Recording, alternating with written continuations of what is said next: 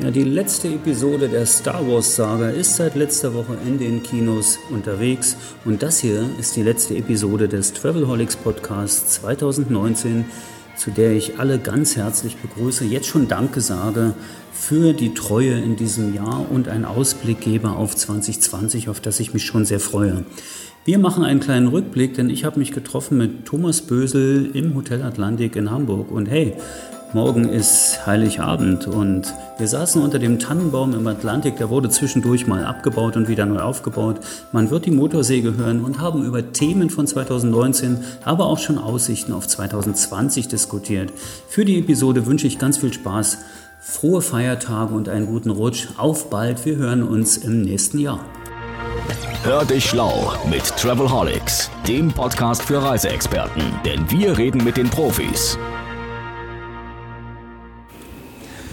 Ja, die DRV-Jahrestagung ist vorbei und vor mir sitzt Thomas Bösel. Guten Morgen, Thomas. Guten Morgen, hallo. Äh, das freut mich riesig und du weißt, ich habe ein halbes Jahr dran gebaggert, dass ich dich zum Digitalk kriege und dass ich dich jetzt zum letzten habe in diesem Jahr. Freut mich umso mehr. Es war ein aufregendes Jahr, oder? Ich glaube, das kann man mit Fug und Recht behaupten, ja, für alle. Ja, besonders auch für dich? Ach, besonders. Äh, für mich besonders glaube ich nicht. Äh, nicht mehr als für andere in der Branche. Äh, wir sind ja schon mal relativ gut in das Jahr gestartet. Äh, die Umsätze sind gut gelaufen, die Buchungen waren erfolgreich. Aber wir wussten irgendwie schon äh, im Januar 2019, das wird ein schwieriges Jahr und unsere Prognose ist ja eingetroffen. Es war ein schwieriges Jahr.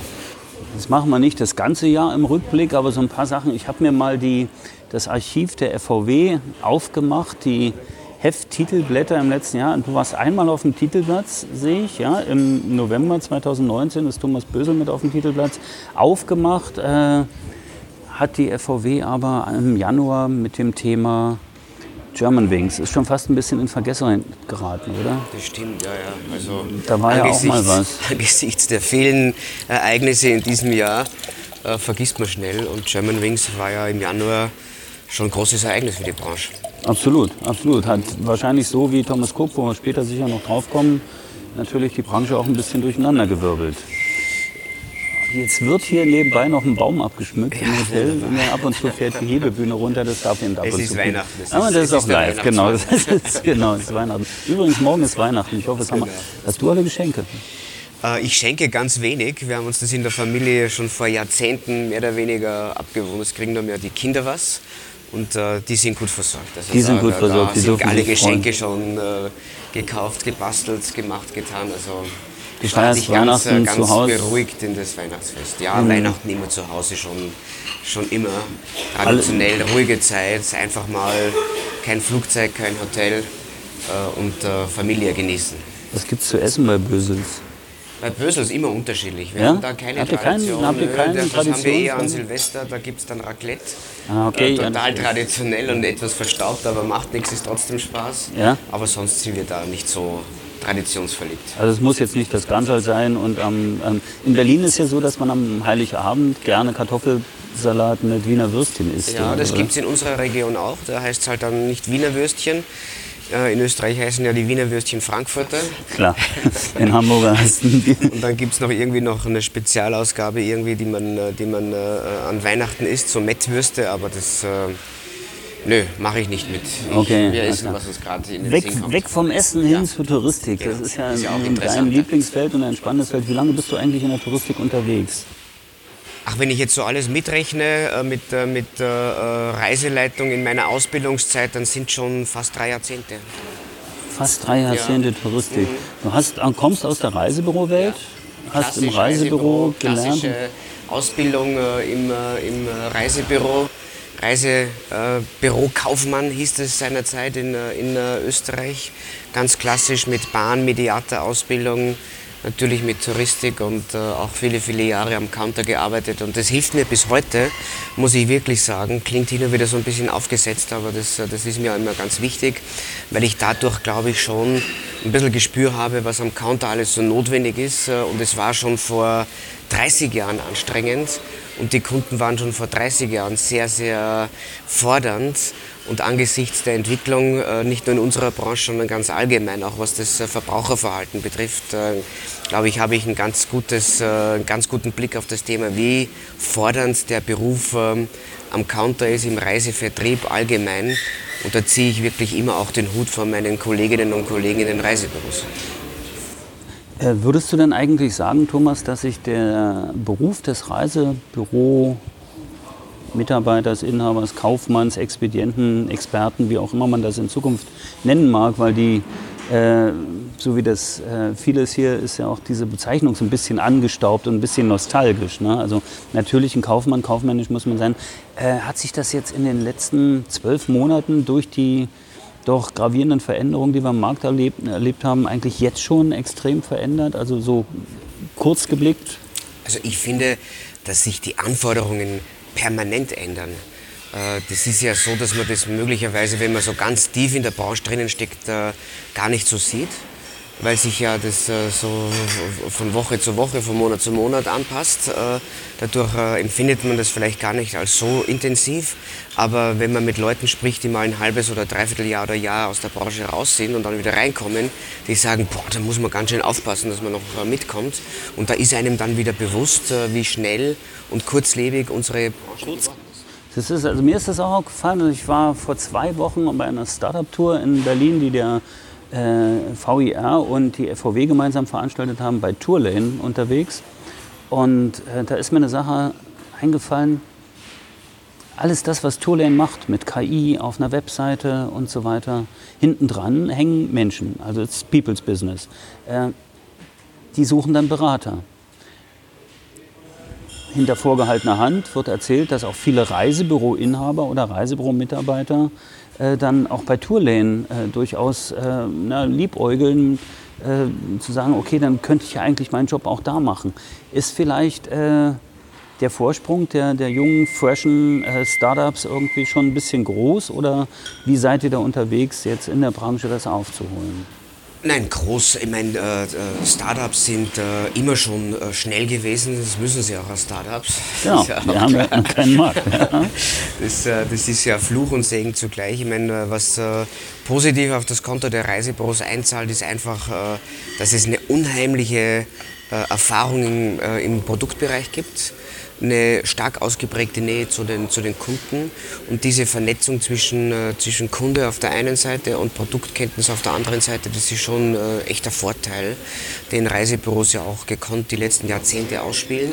Das Aber ist ja auch das, was die, was die Startups im Prinzip dann wieder suchen, wenn sie die Experten einschalten. Ja, ne? ja, aber, das wollte ich noch sagen, äh, es ist schon ganz klar erkennbar, dass wir hier auch im, im, sogenannten stationären Vertrieb, ich mag das Wort gar nicht so sehr, äh, aber wir müssen hier ganz klar die Vernetzung zur Technik äh, forcieren, weiter ausbauen, äh, den Kunden dort abholen, wo er ist.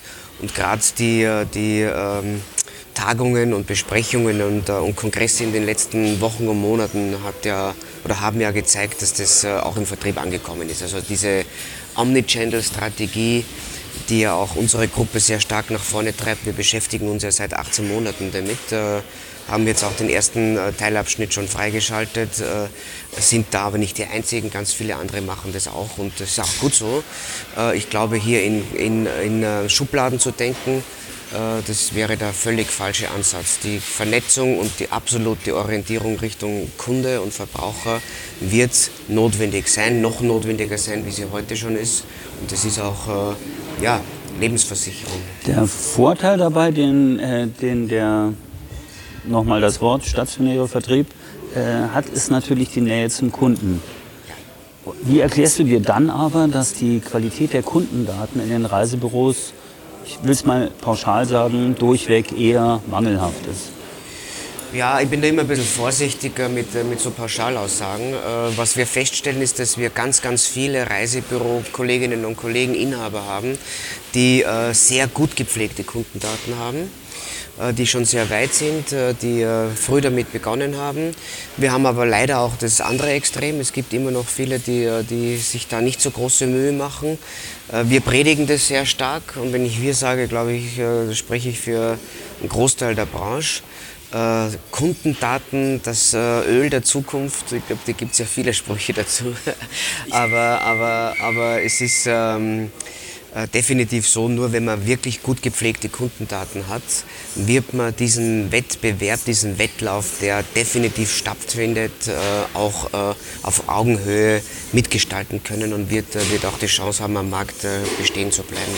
Und, und das muss man schon in aller Klarheit sagen und, und, und deutlich darauf hinweisen, dass es da keine Zeit gibt, nochmal sozusagen zu warten. Sich nochmal hinzulegen äh, und zu sagen, äh, hinlegen, ich bin da immer vorsichtig. Ja, Schau, weil, ich, ich, will dich auch gar nicht so verurteilen. Nein, nein, also. man muss eines immer sehen. Ne? So das, äh, das Dringende schlägt ja oft das Wichtige. Und äh, es gibt oft so Themen, wo ich sage, das ist dringend, ich habe das ist, äh, zu erledigen, ich habe jenes zu erledigen. Ich habe jetzt äh, gerade in dem Jahr ja tausend Themen im Reisebüro gehabt. Dann habe ich die Situation vielleicht ähm, äh, mit meinen Mitarbeitern. Es ist ja nicht ganz einfach, Fachkräfte zu, zu suchen. Dann höre ich von diversen ähm, äh, Kolleginnen und Kollegen, äh, du musst noch Schulungen betreiben, du musst mehr Marketing machen, du musst dies tun, du musst jenes tun. Dass bei all diesen Anforderungen vielleicht so ein bisschen der Blick verloren geht auf das Wichtige, mag gut sein und darum weisen so Organisationen, wie es wir sind, ähm, auch immer und immer wieder auf die Notwendigkeit guter Kundendaten hin. Wenn wir in der Touristik über Datenqualität reden, dann legen wir fest, okay, wir haben das Geburtsdatum des Kunden und die E-Mail-Adresse und die Handynummer. Aber sind nicht andere schon viel, viel weiter und sind andere nicht eigentlich schon viel breiter aufgestellt? Also sind dann nicht die, diese ganzen Cross-Marketer und die, die äh, Bewegungsdatensammler und, und Tracking-Code-Auswerter nicht die, die großen Konkurrenten im Bereich Daten? Mag sein, aber ich würde jetzt nicht sagen, dass die anderen weiter sind. Wir haben ja auch viel mehr Daten. Wir haben nicht nur äh, die von dir erwähnten Daten, sondern wir haben ja in der Regel auch die Daten, welche Reisen hat der Kunde in den letzten Jahren gebucht. Und wir haben die menschliche Intelligenz, sprich äh, der Reisebüroinhaber. Der Expedient weiß ja ganz genau, äh, wie tickt der Kunde. Viele Reisebüros haben ja ihr Umfeld im regionalen Bereich. Entschuldigung. Ähm, und da kommt natürlich dazu, dass man den, den Kunden, den Menschen kennt. Man weiß vielleicht, dass er im, weiß ich nicht, bei der Freiwilligen Feuerwehr ist oder im Musikverein oder dass er gerade Haus baut. Und das sind natürlich äh, unheimliche Vorteile. Also diese Verbindung aus äh, Daten und dem Wissen, wie der Kunde tickt. Das Aber ist hast der Mehrwert. du da nicht das Gefühl, dass, also fangen wir nicht jetzt erst damit an? Nein, da nein habe ich nicht nein? das Gefühl, nein. Ich glaube auch, dass das Thema Datenqualität, äh, dass wir da immer so ein bisschen ehrfürchtig auf andere schauen. Äh, man muss schon äh, ähm, ein Stück weit alarmiert sein, weil äh, das Thema Datensammeln sehr um sich greift. Das wissen wir ja alle aus, aus, aus dem privaten Bereich. Es wird überall Daten gesammelt. Damit geht der Kunde auch anders damit um, äh, seine Kunden äh, bewusster zu verwalten, aber auch auf der anderen Seite fühlt er sich nicht mehr belästigt, wenn jemand fragt, äh, verraten Sie mir bitte Ihre E-Mail-Adresse, das ist heute Standard geworden. Und insofern glaube ich, dass wir gute Chancen haben. Nur, und das, äh, das kann man nur deutlich unterstreichen, wir haben halt keine Zeit zum, zum, zum Diskutieren und zum Überlegen. Ne? Es ist sehr schnelllebig geworden. Viele andere Branchen, viele Onliner außerhalb unserer Industrie sind sehr, sehr schnell, sind, äh, sind sehr groß, sind sehr massiv auf das Thema Kundendatenqualität verbessern. Äh, wenn wir jetzt äh, noch länger diskutieren würden und sagen, naja, jetzt steht auf der Agenda 2025, dann hätten wir definitiv ein Problem. So lange warten will ja auch keiner. Und mit. Take-Off, also mit eurer Digitalstrategie und der Initiative, die ihr jetzt gestartet habt, seid ihr ja auch da ganz gut unterwegs. Äh, viele haben es gelesen. Ich will es nur noch mal sagen, Salesforce ist mit an Bord. Also das ist ja schon ein, das ist ein richtiger Tanker, den er da mit ja, dabei hat. Ne? auch bewusst. Äh, wir haben ja schon vor 18 Monaten begonnen mit dem Thema. Das ist ja nicht neu. Wir sind nur relativ spät äh, damit an die Reisebüros gegangen, weil ich vermeiden wollte, dass wir nur in der Theorie äh, präsentieren. Äh, darum haben wir ja den ersten Abschnitt äh, dieser Take-Off und Take-Off-Spider-Strategie schon gestartet. Seit äh, einigen Wochen, Anfang Dezember war es, äh, als wir losgelegt haben. Mit Salesforce haben wir bewusst ein System äh, genommen, das uns sehr stark im Bereich Neukundengewinnung helfen soll. Ein ganz wesentlicher und wichtiger Faktor aus meiner Sicht. Ich glaube nämlich, dass wir den Bestandskunden ganz gut im Griff haben den müssen wir noch sehr viel umfangreicher betreuen, informieren, äh, ihn immer wieder mal mit, äh, mit spannenden neuen Produkten konfrontieren. Aber den Neukunden im Netz zu finden, das ist eine Aufgabe, die ein Reisebüro sich alleine nur schwer lösen wird können. Da kommt es dann auf gute Netzwerke drauf an und da haben wir als Gruppe natürlich schon den Anspruch, äh, dass wir uns äh, ein sehr gutes, mächtiges äh, und innovatives Tool nehmen und haben da auch ausgesucht, was könnte das sein und sind dann bei Salesforce fündig geworden. Ist zwar ein amerikanisches Unternehmen, aber ist natürlich auch in Deutschland A zertifiziert und B aktiv und so weiter. Die kommen ja nicht, die Daten gelangen ja nicht nach Amerika. Nein, ne? nein, also nein, nein, nein. Also es ist, es ist ja ein Unternehmen, das denke ich mal, weltweit agiert. Äh, es wird ein paar weiße Flecken geben, das mag schon sein, aber grundsätzlich weltweit. Äh, es ist eine Cloud-Lösung. Wir haben hier modernste Technik und, äh, und einfach ja, die Garantie, dass sie am Puls der Zeit sind. Und das ist uns wichtig in dem Bereich gewesen. Wir dürfen uns hier nicht quasi im Rückspiegel orientieren, sondern wir müssen da mitspielen mit den Innovationen, die es einfach weltweit gibt. Ähm, und hier hilft Größe, hilft die Größe einer, einer Vertriebsorganisation. Und da, da kann man natürlich genau solche Tools dann einsetzen. Lass uns mal über Größe reden. Über wie viele Reisebüros, ich will jetzt nicht sagen, du bist der Herr über die Reisebüros, aber du führst die ja schon, ne? Ja, da bin ich immer sehr sensibel, weil äh, ja. der Großteil unserer Büros, die führe ich nicht, sondern die haben sich entschieden, zu unserem Glück bei uns Partner zu sein. Okay. Und darum sehe ich das eher umgekehrt. Wir sind Dienstleister für die Reisebüros. Da äh, lege ich großen Wert darauf, dass da die Rollen äh, klar definiert sind. Okay, aber who is pushing? Also wer naja, Pushing, es ist schon, es kommt schon äh, ganz klar von den Büros, was man sich erwartet. Ne? Dass wir äh, in der privilegierten Situation sind, dass wir hier über, in, in, in, ganz Europa über tausende Büros sprechen, dass wir sehen, wie sich äh, gewisse Trends entwickeln, äh, welche sich manifestieren, welche dann auch wieder vorbeigehen, dass wir äh, ein sehr, sehr breites, gutes, langjähriges äh, Team haben, das wirklich auch sehr tief in der Branche verankert ist und dass wir äh, ja, das Privileg haben, dass man uns vertraut seit vielen Jahren. Äh, und das beziehe ich auch auf mich, denn man, man vertraut ja auch mir und das äh, wird mir immer wieder auch äh, mitgegeben, aber eben neben meinen vielen, vielen Kolleginnen und Kollegen. Und das ist schon etwas, was uns natürlich in die Lage versetzt, hin und wieder mal klarer zu kommunizieren und nicht zu pushen, aber Themen aktiv anzusprechen. Absolut, ja, das ist ja das ist klar. die Aufgabe einer Vertriebsorganisation. Genau. Das, das äh, äh, ist schon so, dass dann ähm, äh, zumindest im, im Franchise- und Kooperationsbereich ja der jeweilige Inhaber die finale Entscheidung hat. Aber ich kann mit Fug und Recht behaupten, wir liegen da ganz, ganz selten falsch. Wir packen die großen Themen an und man sieht es ja auch an der Entwicklung der Gesamtgruppe, so ganz viel haben wir da in den letzten Jahren nicht verkehrt gemacht. Das habe ich auch nicht. Nochmal die Zahl, wie viel sind es? Hast du die im Kopf? Also wenn ich jetzt die komplette QTA nehmen würde, äh, die ich ja auch so ein Stück weit vertreten darf und das in ganz Europa, dann sind wir schon über 9000 Büros. Das ist schon mächtig. Ja. Das ist immer so das, eine Zahl, ja. die, die durchaus beeindruckend ist, auch für mich persönlich. Äh, da reden wir natürlich jetzt von mehreren Ländern, da reden wir von vielen äh, Partnerorganisationen innerhalb der QTA aber es ist schon eine sehr schöne, gute Größenordnung. Das ist eine ordentliche Größenordnung. Ja. Gibt es eigentlich was Vergleichbares? Ich glaube in der Größenordnung, zumindest in unserem Umfeld nicht wirklich. Äh, ich glaube, es gibt die ein oder andere Organisation äh, noch in den USA oder auch in Asien, die auch über viele Büros äh, verfügt. Es gibt ja auch am deutschen Markt noch große äh, äh, Kolleginnen und Kollegen, Marktbegleiter, also die auch da sind. Ohne also Frage. Wir sind äh, nicht alleine. Ähm, und das ist auch gut so. Ich glaube, ja. ein gewisser Wettbewerb tut, tut jeder Branche gut und das würde ich jetzt auch für die Touristik in Anspruch nehmen. Wenn wir so beim Jahresrückblick sind und wenn ich die Zahl 9000 höre und wenn ich jetzt so über die Akquisen der letzten Zeit nachdenke, dann ist Konsolidierung im stationären Vertrieb oder im, Vertrieb, im Reisevertrieb schon ein wichtiges Thema in diesem Jahr gewesen, oder?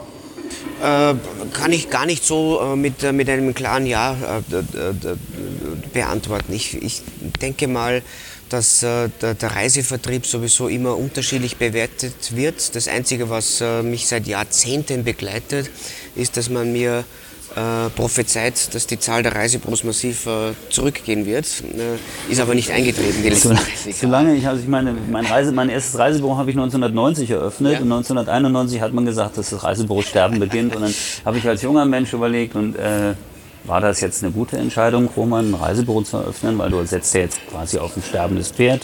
Das ist nicht das Richtige. Wir sind bis heute nicht tot und die galoppieren auch durchaus genau, noch. Genau. Und wenn ich mir anschaue, wie innovativ viele Büros sind und wie sehr sich das auch verändert hat. Das ist übrigens interessant. Äh, ich schaue mir so verschiedene Ladensysteme an, Techniksysteme, Kommunikationssysteme. Gibt es ja auch bei dir in der, in der Gruppe einige interessante Sachen, was angeht. Und dann gehe ich jetzt hier durch Hamburg und gehe am äh, Reisebüro an der Alster vorbei und schaue da rein und dann sind es wirklich nur Schreibtische, Papier und ich frage immer, äh, oder vielleicht auch dich mal gefragt, was wäre so eine Vision? Also wenn wir jetzt so Moonshot-Thinking äh, machen und sagen, wenn es wäre, wie könnte das Reisebüro eigentlich aussehen in zehn Jahren? Naja, da gibt's, äh, da zitiere ich eine ehemalige Kollegin von mir, die immer gesagt hat, es zwitschert der Vogel und nicht der Käfig. Das heißt, ich glaube, es ist schon extrem wichtig, wer im Büro sitzt und nicht ja. äh, wie das Büro von außen aussieht. Aber äh, in der Tat würde ich hier feststellen und festhalten, das Design der Reisebüros äh, müssen wir schon so ein bisschen stärker nach vorne pushen. Da gibt es ganz viele gute Konzepte mittlerweile. Da, da, da gebe ich dir recht, auch innerhalb unserer Gruppe. Und da gibt es auch ganz viele Initiativen auf Büroebene. Aber es gibt auch noch äh, sehr viele Büros im Retro-Look oder sehr traditionelle äh, Einrichtungen. Das kann man auch äh, nicht einfach so, so äh, ignorieren. Ähm, ich würde mir wünschen, äh, dass sich Konzepte durchsetzen, die zum einen für den Kunden einen, einen Wohlfühlfaktor äh, bringen. Äh, das ist so ein bisschen in die Richtung Lounge natürlich. Es muss das Thema Technik stärker verankert sein.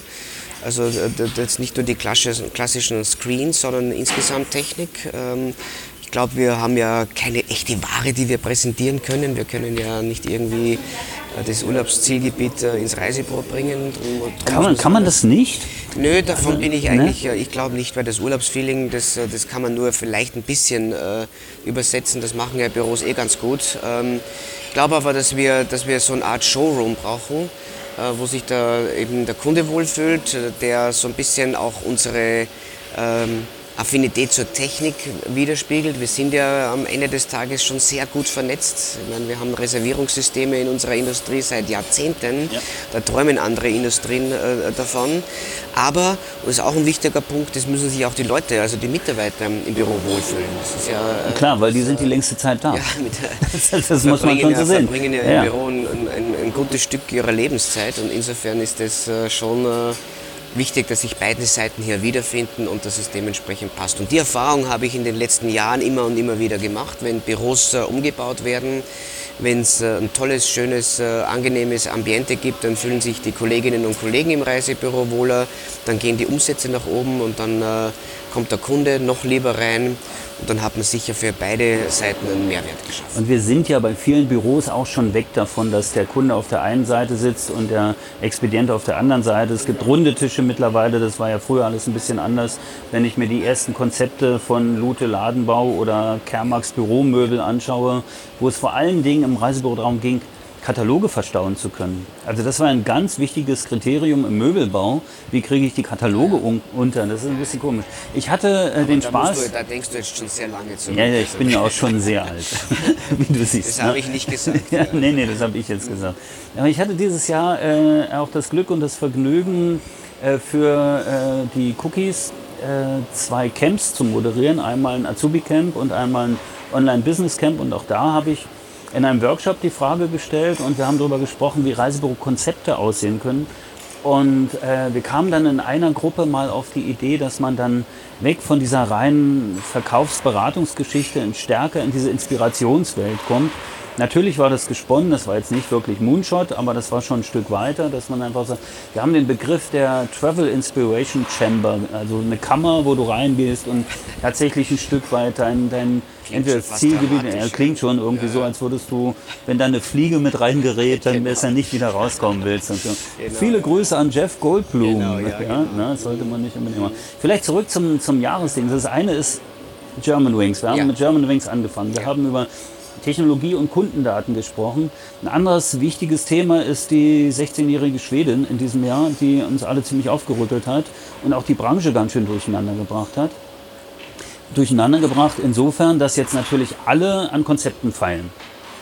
du kommst von der DRV-Tagung. Gibt es da was Neues oder feilen alle? Naja, ich glaube schon, dass die, äh, dass die Thematik sehr intensiv auch in der Touristik angekommen ist. Im Übrigen äh, nicht erst jetzt seit ein paar Monaten, sondern schon sehr viel länger.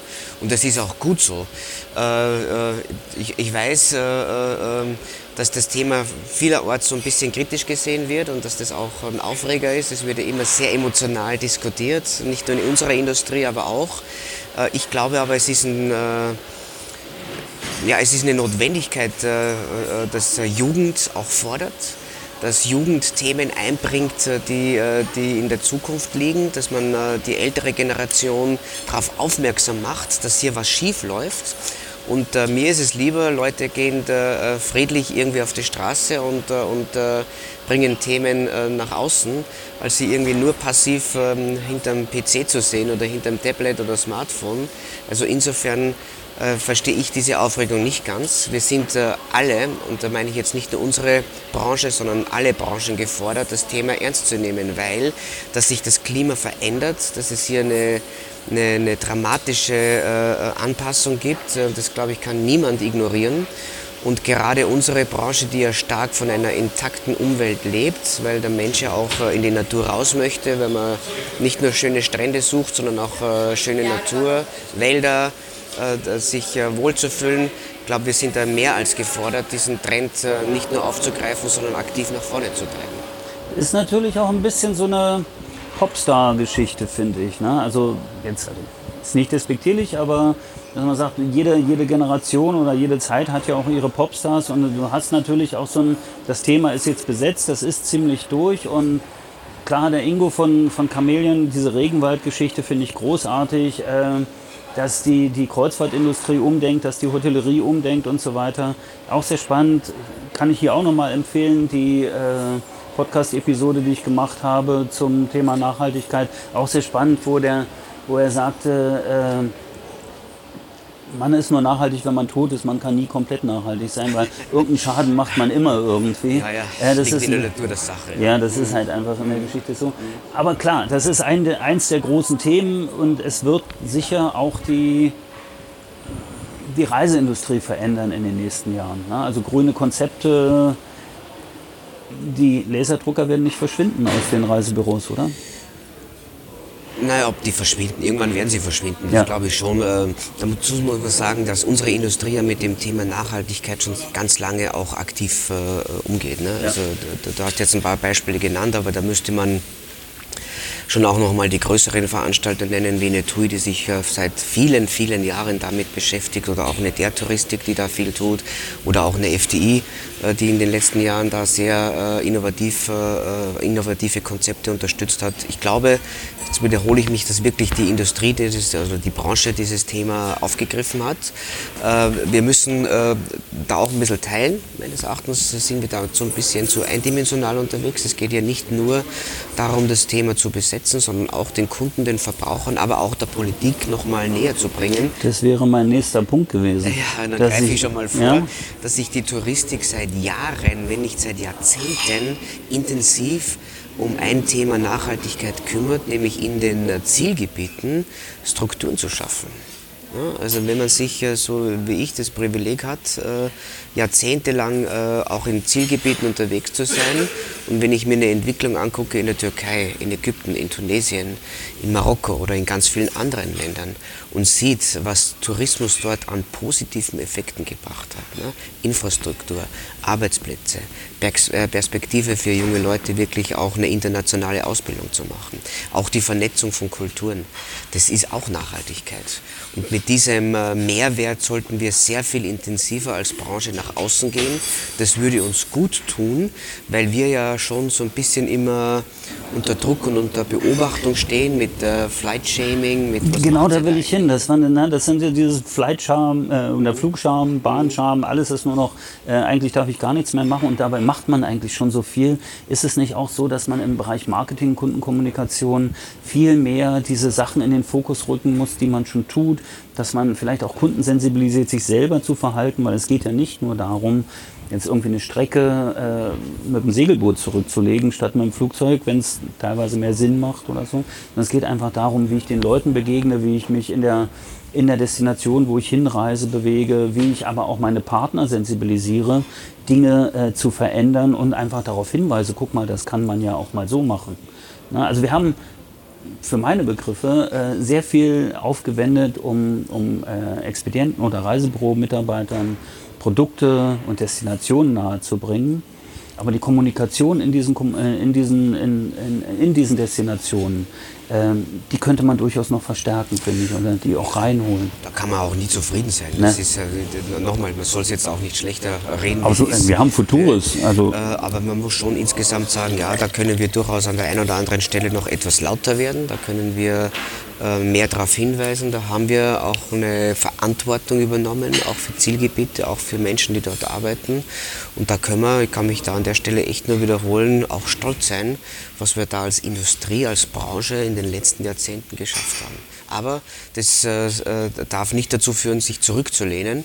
All die Themen Nachhaltigkeit, äh, CO2-Kompensation, äh, bewusster Umgang mit Ressourcen, das sind Themen, die wir in den nächsten Jahren haben werden.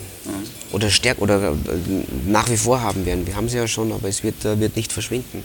Und gewisse Entwicklungen sehe ich durchaus auch kritisch. Äh, ich bin schon jemand, der auch ganz klar sagt, müssen wir heute Flüge von Köln nach Palma für 14 Euro anbieten.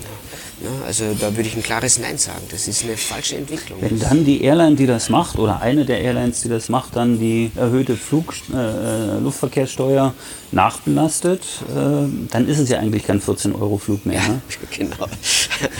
Nee, aber du, du, weißt, was ich damit ja, sagen Ja, absolut, möchte. Ne? absolut, also das, absolut. Das, ja, ich glaube, man, man, man darf hier äh, durchaus kritisch äh, die ein oder andere Entwicklung sehen.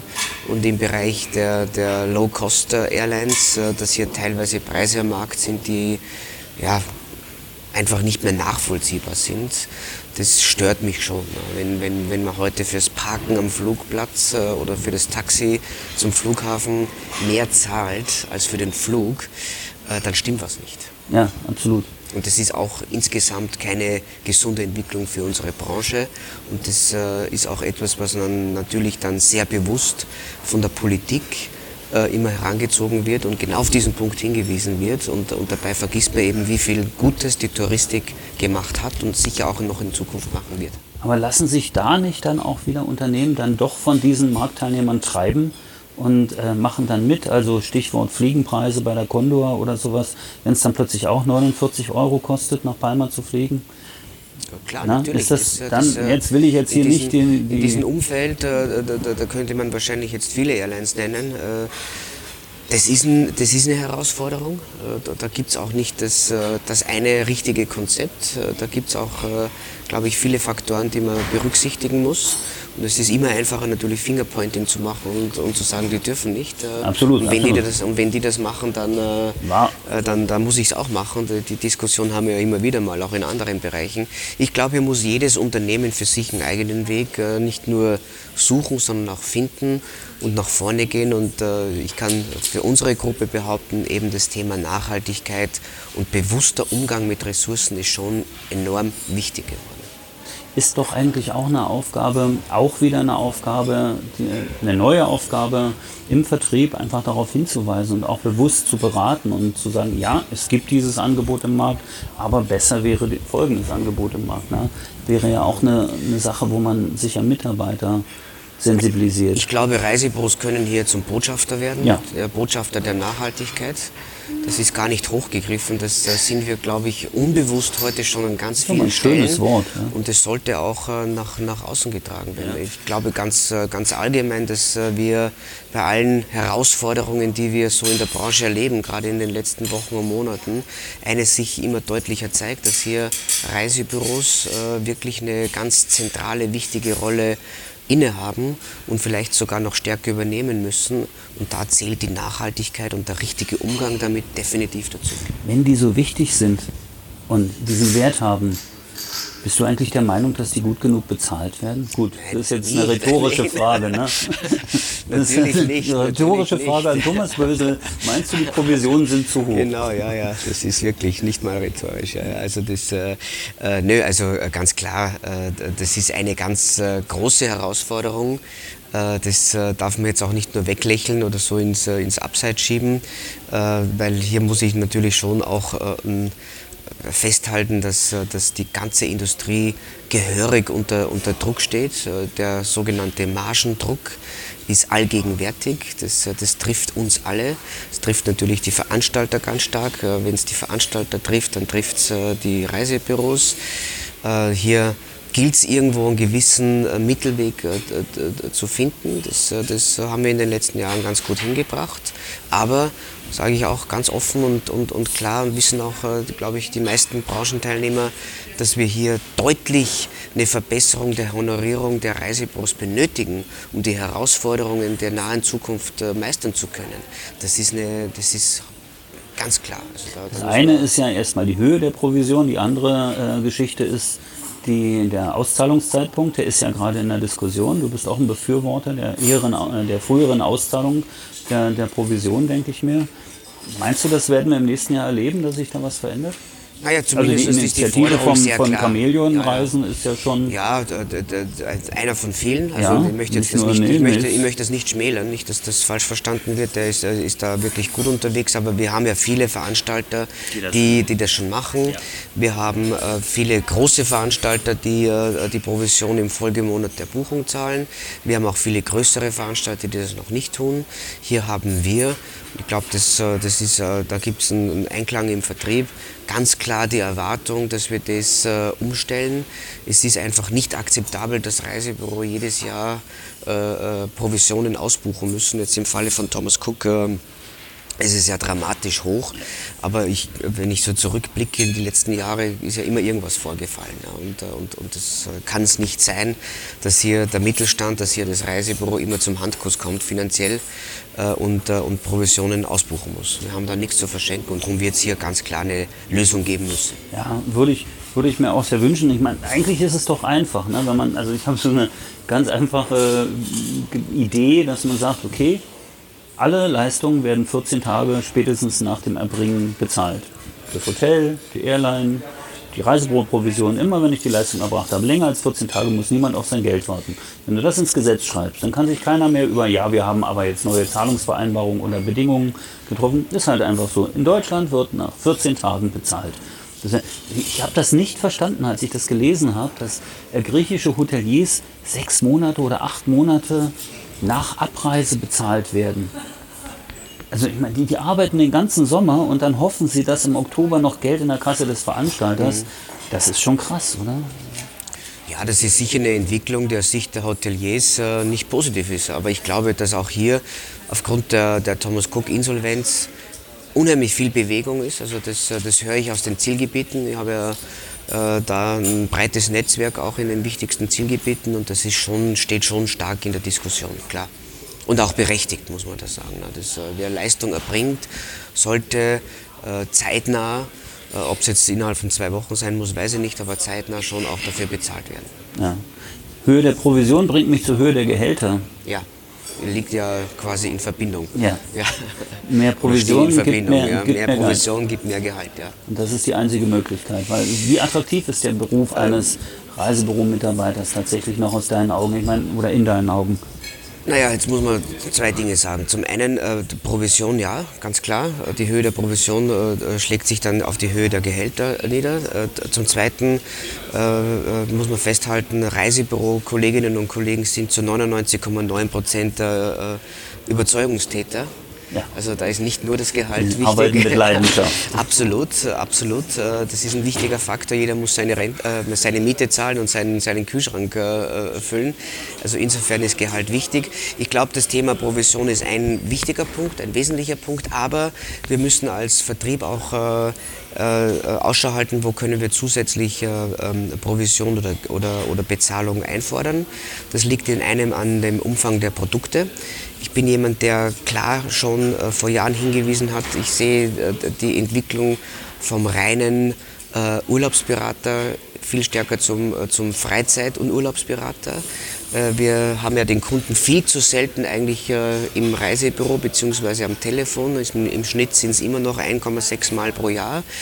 Dann bezeichnen wir ihn als Stammkunde. Das ist eigentlich nicht der wirklich richtige Ansatz. Ich könnte mir schon vorstellen, dass wir den Kunden immer wieder mal konfrontieren mit Kurzurlaub oder vielleicht auch nur mal die Musicalkarte oder die, Man kann den ihn Eintritt doch ins gewöhnen, Kino. Ne? Ja, ja. Und zu sagen, du hast immer einen kompetenten Ansprechpartner für Urlaub und Freizeit. Das würde dann auch dazu führen, führen, dass wir äh, Produkte öfter verkaufen können, beziehungsweise den Kunden öfter auch ein geeignetes Produkt geben können und damit würde sich äh, letztendlich auch die Bezahlung verbessern. Alles noch äh, so ein bisschen in der Theorie, aber ich sehe bei vielen Büros auch schon da die Ansätze, dass es so ist und dass man äh, damit auch schafft, dass man, dass man eine vernünftige äh, Bezahlung hinkriegt, dass wir auch Leute nicht nur in die Branche kriegen, sondern auch äh, Experten, die wir zweifelsfrei haben, auch länger halten. Es ist ja nicht unbedingt das, äh, das größte Problem, äh, junge Leute zu finden, sondern die Herausforderung ist ja, die, die, die, Leute im Beruf zu halten. Das war bei diesem Azubi-Camp tatsächlich eine, so in privaten Gesprächen hörte ich dann so, also ich würde mal grob schätzen, 50 Prozent aller Azubis sagt, naja, ich mache die Ausbildung und dann mache ich mal ein Jahr und dann gucke ich mal. Ja, ja, also da heißt ja. es nicht, ja, das ist jetzt, mhm. ich habe meinen Traumberuf gefunden und ich habe mittlerweile auch gelernt und viele andere äh, Branchenkollegen haben auch gelernt, dass nichts für die Ewigkeit ist. Gerade in diesem Jahr haben wir das gelernt, glaube ich. Passt auch ganz gut zu diesem Rückblick, äh, zu dieser Rückblicksepisode. Äh, natürlich ist nichts für die Ewigkeit, aber schon mit dem Plan, etwas zu starten, dass ich es nicht zu Ende mache. Ist ja wie Marathonlaufen bis zum ersten Verfügungspunkt. Ich weiß gar nicht, äh, äh, nicht zum Ende zu machen. Ich glaube, äh, man muss sich davon verabschieden, dass man Leute sagt, okay, äh, ich, ich gehe in eine Branche und in 70 Jahren oder 60 oder 50 ja, Jahren gehe ich dann in, in, in, in, die Rente. Das gibt es nicht mehr, nee, äh, sondern äh, die Aufgabe derjenigen, die jetzt so ein bisschen die, die Branche gestalten dürfen, muss sein, den, äh, den Beruf attraktiver zu gestalten, noch attraktiver zu machen, auch äh, klar zu definieren, was werden wir in 10, 15, 20 Jahren eigentlich verkaufen. Da, da zählt eben dieser Freizeitbereich rein. Das Umfeld muss passen. Wir hatten vorher von Einrichtungen gesprochen, ist auch ein wichtiger Faktor. Und äh, was nach wie vor die Leute motiviert, und das war ja auch, glaube ich, für uns ein Grund, warum wir in die Branche gegangen sind, einfach äh, fremde Länder, fremde Kulturen äh, kennenzulernen. Absolut. Und das, das gilt heute immer noch. Ne? Ja. Und, äh, und wir haben da ganz viele Modelle, ganz viele äh, Innovationen innerhalb der Branche, aber auch bei uns in der Gruppe. Wir schicken Azubis äh, kreuz und quer äh, ähm, äh, äh, in die Destinationen. Wir geben denen auch die Möglichkeit, mal in einer Destination zu arbeiten. Das ist das auch etwas, auch. Okay. was wir zum Beispiel letztes Jahr bei Reiseland gemacht haben. Haben wir die Leute nach El Guna geschickt, da konnten die mal an die Rezeption gehen oder in die Surfschule und und und. Und das, glaube ich, sind Modelle, da dürfen wir als Industrie sicher noch ein bisschen kreativer werden. Und wenn wir das schaffen, dann sind wir möglicherweise die Nasenspitze vor allen anderen Industrien oder vor vielen Industrien, weil es ist einfach ein richtig tolles Produkt. Ja, das, und es hat einen super Benefit, das, wenn ich tatsächlich das Produkt auch erlebe und so, klar. Das, obwohl die Zahl der Inforeisen steigt nicht unbedingt. Ne? Nö, wobei hier die Veranstalter, muss ich, äh, mache ich ja sonst nicht so oft auch äh, mal loben, die Veranstalter versagt mir gleich die Stimme, wenn ich das tue. ich wäre noch drauf gekommen. Genau, ja, ja. Nö, die Veranstalter geben sich hier schon auch äh, keine Blöße und, äh, und, und, äh, und versuchen die Leute wirklich auch in die Zielgebiete zu bringen. Und dann muss man auch sagen, wenn die dann mal eine Infotour haben oder Besichtigungen haben oder auch Jahrestagungen oder, oder Veranstaltungen, das läuft ja alles auf höchstem Niveau. Absolut. Also ja. das ist ja schon immer top of the top und, ähm, und da sieht man schon, dass auch junge Kolleginnen und Kollegen echt Spaß dran haben. Ja. Das muss ich mal einen ganz kurzen Werbeblock machen zum Thema Inforeisen und so weiter. Die Expis, die jetzt nicht in jede Destination auf Inforeise gehen können, die können auf XBTV tatsächlich die Destination auch einfach im Video erleben. Also wir haben XBTV ja gemacht als Inforeise für die Hosentasche. Also ich kann mir im Prinzip auf dem Handy Destinationsclips anschauen oder sowas. Dann wächst immer mehr. Machen wir jetzt übrigens gerade eine ganz äh, spannende Kampagne über Weihnachten. Wir produzieren gerade kostenlose Clips pro Reisebüro, nennen wir diese Aktion. Also Clips, die nichts weiter haben als wir sind Reisebüros, bei uns bucht man am besten. Diese Clips können sich die Expis dann aus XPTV einfach äh, nehmen und in ihren sozialen Netzwerken teilen, um einfach äh, auf sich hinzuweisen. Kostet Ganze nichts. Äh, machen wir einfach aus Spaß und als Weihnachtsgeschenk, weil ja morgen Heiligabend ist. Jetzt aber zurück zur. Das ist jetzt Ende Werbeblock. Oder? Jetzt Ende Werbeblock. Eigentlich müsste ich jetzt einen Jingle Eigentlich müsste, eigentlich müsste irgendwo drüber stehen: Dauerwerbesendung. Dauerwerbesendung für, für diese Branche. Nennen genau, es einfach genau. Dauerwerbesendung genau. für diese können, Branche. Auf das können wir uns einigen. Na, also das sagen ja alle, schönste Thema. Branche der Welt und Stimmt, ist schon spannend. Würde ich unterschreiben. Und, na, ist, ist doch tatsächlich ja. so. Na? Ja, äh, wie reist denn du eigentlich am liebsten? Wie ich am liebsten reise? Äh, kann ich gar nicht sagen. Ich mag eigentlich, äh, ich fahre gern mit der Bahn. Äh, ich äh, fliege auch gerne. Ich fahre auch gerne auf Schiffen. Und wohin? Ganz unterschiedlich. Ja. Also ich habe keine Lieblingsdestination. Hast du nicht? Nö, habe ich nicht. Ich versuche immer wieder mal was Neues zu finden. Ich muss gestehen, in den letzten Jahren bin ich nicht so ganz viel auf Fernreisen unterwegs, weil ich einfach beruflich viel reise. Und da ist es hin und wieder mal ganz angenehm, nicht so lange im Flugzeug zu sitzen und, äh, und äh, es gibt ja wunderschöne Städte in, in, Deutschland und in Europa, da kann man ganz viel erleben. Und äh, ich glaube, so vor der eigenen Haustür auch mal so ein bisschen intensiver die Destination kennenzulernen, schadet auch nicht. Und das in Verbindung natürlich mit, mit klassischen Reisen. Wäre das nicht auch ein Thema jetzt auch mit Blick auf die nächsten Jahre, was, was man im, im Reisevertrieb hier in Deutschland noch stärker entwickeln könnte? Das Thema inländischer Tourismus. Wir hatten diese heißen Sommer, wo die Leute tatsächlich sowieso nicht weggefahren sind. Haben wir da nicht auch noch ein bisschen äh, Potenzial, wo wir sagen können, kann man, kann man ausbauen, kann man Angebote machen, A, für die deutschen Gäste, für unsere Kunden, die wir schon haben, aber vielleicht auch für die, die kommen. Also ich denke mal so ans Reich der Mitte. Ähm, da passiert doch sicher einiges. Dann, dann, würde ich jetzt meinen Werbeblock starten. Mach mal, mach mal. Weil das, sind, das ist genau ein Punkt unserer Strategie. Wir haben jetzt auch äh, in den letzten Tagen und Wochen unsere Kolleginnen und Kollegen in unserer Gruppe nochmal äh, informiert äh, wie denn unsere Strategie 2020 aussieht. Und neben dem Thema Digitalisierung und Nachhaltigkeit, die beiden Punkte hatten wir ja schon kurz diskutiert, äh, haben wir auch im, im Produktbereich einiges vor. Äh, zum einen äh, gilt es, die Pauschalreise zu stärken, die ja so ein bisschen angezählt ist aufgrund der Thomas Cook-Thematik. Äh, zum Zweiten äh, bauen wir gerade sehr intensiv die Nähe zu Destinationen und Hotels weiter aus. Das ist auch schon ein Thema, das wir kurz andiskutiert haben. Und der dritte Punkt im Produktbereich ist eben genau das Thema erdgebundenes Geschäft.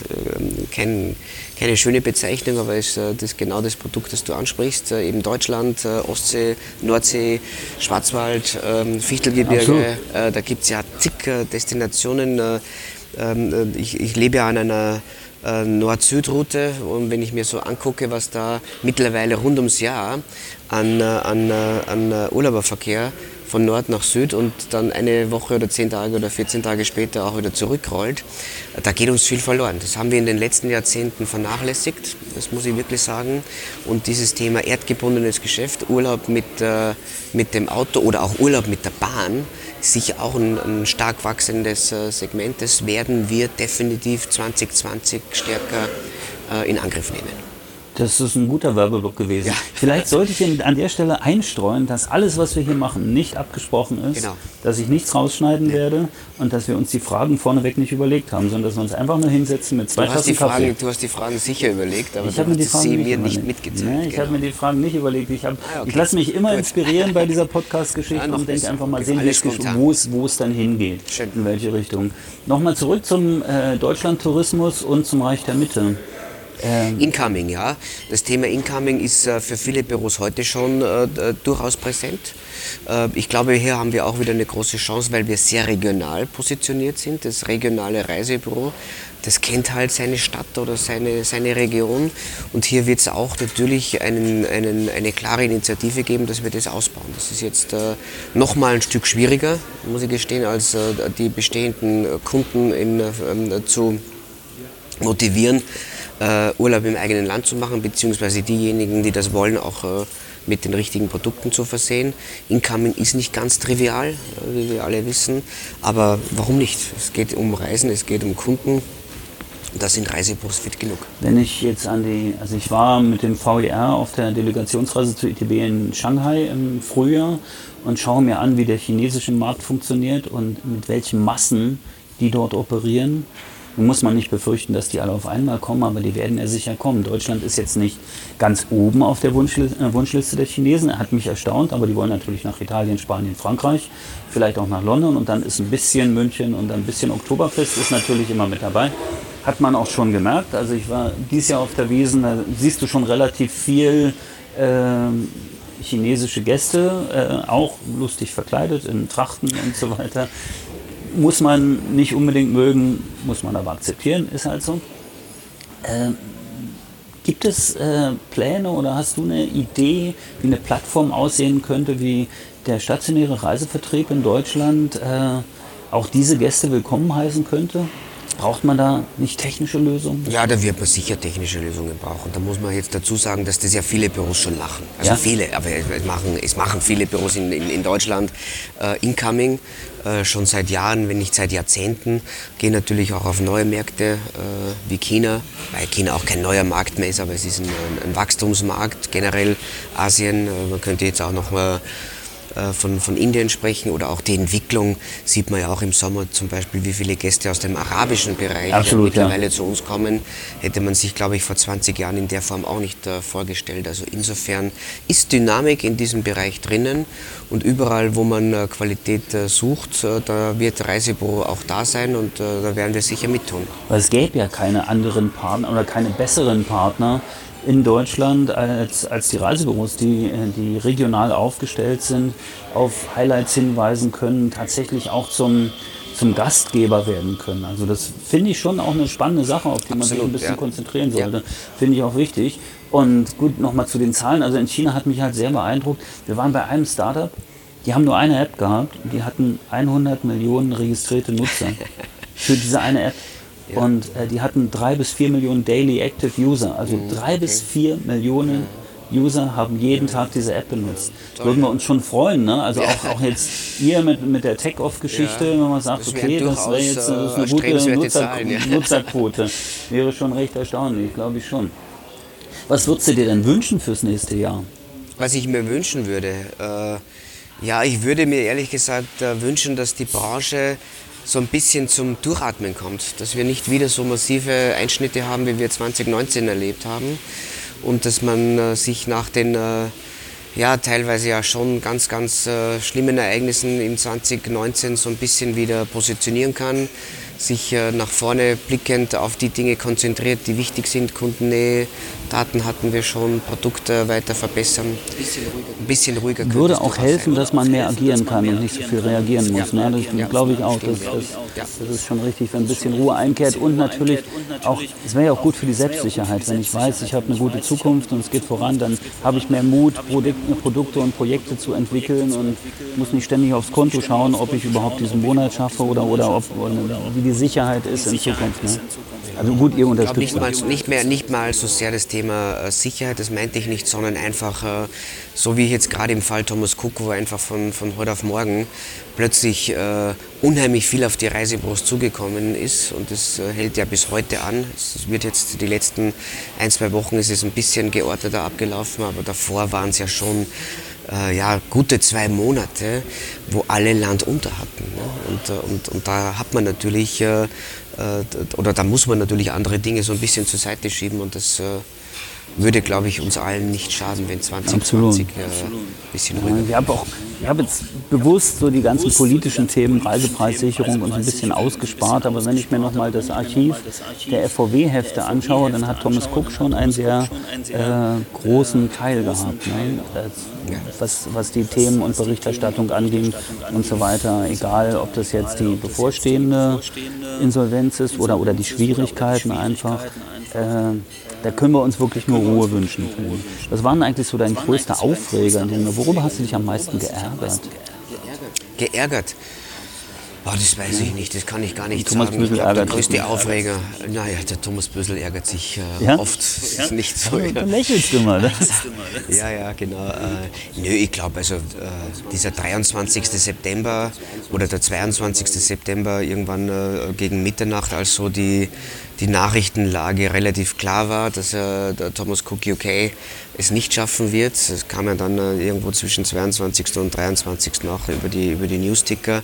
Und der 23. Morgen, das äh, ja, wünsche ich mir nicht, dass mir das noch öfter begegnet. Da, da war mir schon klar, dass wir jetzt äh, sehr ähm, schwierige Tage vor uns haben. Wir haben äh, dann sehr kurzfristig auch wirklich äh, innerhalb der QTA einen, Krisenstab gebildet, haben täglich mehrmals äh, Telefonkonferenzen in unterschiedlichen Bereichen durchgeführt, sind, glaube ich, sehr schnell gewesen mit, mit FAQs erstellen, sehr schnell gewesen, einfach den Büros dringende Informationen zu liefern, so dieses unklare Thema, wie geht es weiter, gerade in den ersten ein, zwei Wochen war ja schon sehr massiv da bin ich stolz auf mein Team in erster Linie äh, und auf die Kolleginnen und Kollegen innerhalb der QTA.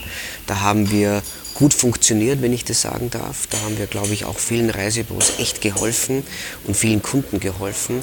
Und das hat schon dazu geführt, dass man durch diese schwierige Zeit so ein bisschen äh, leichter durchkommt. Äh, am Ende des Tages ist äh, jedes Reisebüro dann draußen natürlich mit den Kunden konfrontiert. Aber wenn man weiß, dass man hier auf ein gutes Netzwerk zugreifen kann, das äh, Informationen bündelt, dann hilft das schon. Und, äh, und äh, ähm, ein gutes äh, Kommando und ein guter Kapitän stellt sich ja immer bei rauer See raus und nicht, wenn's, äh, wenn die Sonne scheint. Und, wenn alles schön ist, ist es sowieso gut. Aber bei alles schön, morgen ist Weihnachten, ja. jedenfalls an Zuhörer, für uns noch nicht ganz. Äh, was sind so die Sachen, die dich am meisten erfreut haben in diesem Jahr? Äh, am meisten erfreut hat mich schon, wie Reisebüros auch mit dem Thema Thomas Cook umgegangen sind. Ne? Weil man wieder erkannt hat, dass eben die Reisebüros so breit und so stabil äh, aufgestellt sind, dass man selbst so große Krisen meistern kann. Ja. Und, äh, und was mich da in dem Zusammenhang natürlich auch gefreut hat, ist, dass man das auch innerhalb der Branche wieder ganz klar erkannt hat, aber auch außerhalb der Branche. Also das, äh, das hat äh, nicht nur die, die Publikumspresse, sondern auch die Politik äh, sehr wohlwollend zur Kenntnis genommen, dass hier ohne Reisebüros äh, der Schaden für unsere gemeinsamen Kunden noch wesentlich größer gewesen wäre. Und, äh, und da kann man durchaus stolz sein. Das ist keine Selbstverständlichkeit äh, und da hat einmal mehr gezeigt, wie wichtig eben Reisebüros sind und, und dieses positive Image, das hält bis heute an. Und da werden wir als QTA oder als, als, als RTK-Gruppe und sicher andere Kolleginnen und Kollegen auch dafür sorgen, dass das nicht wieder schnell vergessen wird. Nee, das kann ich mir gut vorstellen. Äh, persönlich gab es da auch ein Highlight? Ein persönliches ein Highlight. Highlight. Ich bin 50 geworden dieses okay, Jahr. Okay, Glückwunsch nachträglich. Das sieht schön aus. Und Vielen Dank, und ich sage, ja, ja, genau, das äh, kann man so oder so sehen. Nee, ja. nee, nee. Ja, ja, 50 geworden. Das war das Highlight. Gab es ein großes Fest schon, eigentlich? Es gab ein kleines Fest, ja. ja. Ich habe äh, nur ein paar Freunde eingeladen und Familie natürlich und äh, war genau richtig. In Österreich. So äh, ich lebe ja in Salzburg ja. ja und das habe ich in Salzburg gemacht und das äh, hat genau gepasst. Ja, schön. Was wird denn das Highlight fürs nächste Jahr, worauf du dich besonders freust? Gibt es da auch was? Nö, eigentlich nicht. Also nee? das ist jetzt nichts, äh, wo ich sage, äh, das, äh, das, auf das, da fiebere ich hin. Da habe ich irgendwie schon einen Kalender, wo ich die Tage streiche. Nein, ich freue mich generell auf das nächste Jahr. Ich glaube, das, das jetzt die nächsten zwei Wochen mal so ein bisschen Ruhe zu haben, da freue ich mich auch. Und ich glaube, hat man ja vorhin schon gesagt, die halbe Branche wird sich darauf freuen. Es würde mich freuen, wenn wir dann traditionell ab Anfang Januar mit einer starken Buchungswelle rechnen dürfen, weil die letzten Wochen waren ja nicht so. Die ist noch nicht so da, ne? Nö, die, die, die baut sich noch auf. Wir noch. Die baut sich, die hoffen wird äh, hoffentlich äh, ganz groß, ja. Und dann äh, werden wir 2020 ja viele Projekte haben, habe ich ja vorhin schon angesprochen. Wir haben ein sehr äh, gut durchgeplantes Jahr und äh, hoffen, dass das alles so umgesetzt wird, wie wir uns das vorgenommen haben. Aber ich bin ja Optimist, also glaube ich, dass wir das Denke schaffen schon, dass das klappt. Ihr habt ein gutes Team, ihr habt ja, ein, gutes, absolut, ein gutes Programm absolut, dahinter genau. und die Reisebüros können sich sicher auch auf etliche Sachen freuen. Ja. Wie viel äh, äh, Sorge hast du jetzt in Richtung muss ich doch noch mal kurz in die politische Ecke gehen. Ja, so ganz gut. Nee, nee, nee, mhm. gar, nicht, gar nicht weiter stimmen. Aber so wieder, werden wieder Gutscheine kommen, wird wieder äh, der Januar äh, torpediert werden von, von großen Portalen, die versuchen, Marktanteile über Gutscheine abzuschöpfen. Siehst du das? Ja. Werdet ihr antworten? Ja, ich glaube, das wird kommen. Äh, das, äh, das, ähm, ähm, wenn ich mich täusche, würde ich mich freuen, aber ehrlich gesagt rechne ich schon damit, äh, dass es da wieder Aktionen gibt. Gibt es ja mittlerweile rund ums Jahr. Äh, ja, ich halte da schon immer dagegen, weil ich den, äh, den Weg als falsch erachte. Das habe ich ja auch äh, ganz oft und schon sehr klar gesagt. Auf der anderen Seite weise ich aber auch darauf hin, dass wir sicher mehr Energie in uns stecken müssen. Wir müssen schauen, was können wir besser machen, wir, was, was müssen wir nach vorne bringen. Hin und wieder, glaube ich, verwenden wir als, als Branche zu viel Zeit, Dinge verhindern zu wollen. Man muss sich auf die eigenen Stärken konzentrieren. Äh, die muss man nach vorne treiben. Das sollte per se nicht heißen, äh, wir ignorieren, was links und rechts an uns äh, oder bei uns passiert. Aber das richtige Verhältnis ist da, ist da angesagt. Und, und volle Kraft auf unsere eigenen Stärken setzen und, äh, und so ein bisschen dabei natürlich den Wettbewerb beobachten und dagegenhalten, das ist schon notwendig. Und dort, wo es dann einfach ungerecht wird, ja. was die Rahmenbedingungen betrifft, da glaube ich, kennt mich jeder gut genug äh, oder kennt uns jeder gut genug in der Organisation, da heben wir dann die Hand und würden wir auch äh, in die Bresche springen und, äh, und da unsere Verantwortung übernehmen und die Reisebus schützen. Ja erinnert mich an einen, sehr, an einen Film, den ich sehr mag. Berlin ist in Germany mit Jörg Schüttauf. Äh, lustigerweise spielt seine Frau tatsächlich auch eine Reisebüro-Mitarbeiterin. Und da gibt es einen Kleingangster, der immer zu ihm sagt, nicht überlegen, was man nicht tun darf, überlegen, was man tun soll. Und das ist eigentlich ja genau das, ne? einfach nach vorne denken und genau. schauen, genau. was man machen soll. Ja. Die Mittel sind so vielfältig. Also mhm ob jetzt Podcast hören oder Take-Off machen oder tatsächlich auf Inforeise gehen, XPTV schauen oder Provisionsverhandlungen oder sich tatsächlich auch um sein Personal kümmern, neue Konzepte auch in der Kundenkommunikation ausprobieren, gibt eigentlich eine ganze Menge. Und äh, da legt ihr eine ganze Menge unter den Gabentisch, finde ich, fürs nächste Jahr. Äh, wir versuchen unseren Teil dazu beizutragen, auch mit technischen Entwicklungen natürlich. Äh, ich bin sehr gespannt auch auf dieses Jahr und ich würde mal sagen, ich danke dir jetzt für dieses äh, Gespräch zum Jahresende. Wir haben eine Menge Rückblick gemacht, auch wenn wir es nicht so chronologisch gemacht haben, finde ich es ganz in Ordnung. Äh, du darfst jetzt gern die Weihnachtswünsche für die ja, Touristikbranche Wunderbar, für die ganze Branche, ja. Ich wünsche uns allen ein schönes, ruhiges Weihnachtsfest, äh, ein bisschen Zeit zum Durchatmen und ja, ähm, ja, Gesundheit für 2020, das darf man ja nicht immer vergessen, das ist auch ein wichtiger Faktor und äh, etwas Ruhe und viel Erfolg und äh, gute Umsätze. Danke Thomas Bösel, danke fürs Gespräch, danke fürs Zuhören und einen guten Rutsch ja. ins 2020 von Travelholics. Dank. Danke, ciao. Ciao. Das war dann also die letzte Episode des Travelholics Podcast für 2019. Noch einmal herzlichen Dank fürs Zuhören, für die Treue in diesem Jahr. Ein frohes Fest und einen guten Rutsch in ein hoffentlich erfolgreiches und glückliches 2020. Wir hören uns dann wieder. Bis dahin alles Gute. Auf Wiederhören.